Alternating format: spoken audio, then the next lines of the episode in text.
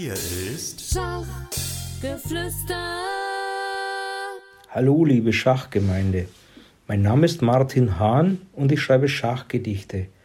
Die Idee zur heutigen Folge 26 lieferte mir Mr. Schachgeflüster Michael Busse. Vielen Dank.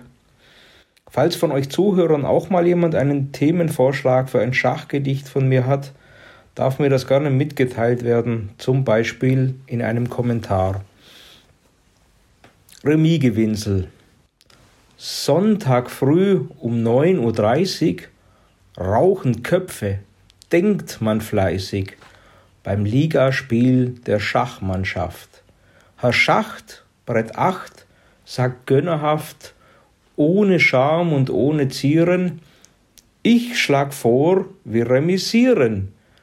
Ganz unverblümt bei Zugzahl 10. Sein Konkurrent kann's nicht verstehen, kontert streng, ich möcht noch spielen.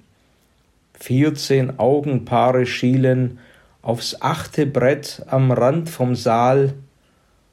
Herr Schacht wird fahl und patzt fatal, kann bald kaum mehr sinnvoll ziehen, und sein König ist am Fliehen.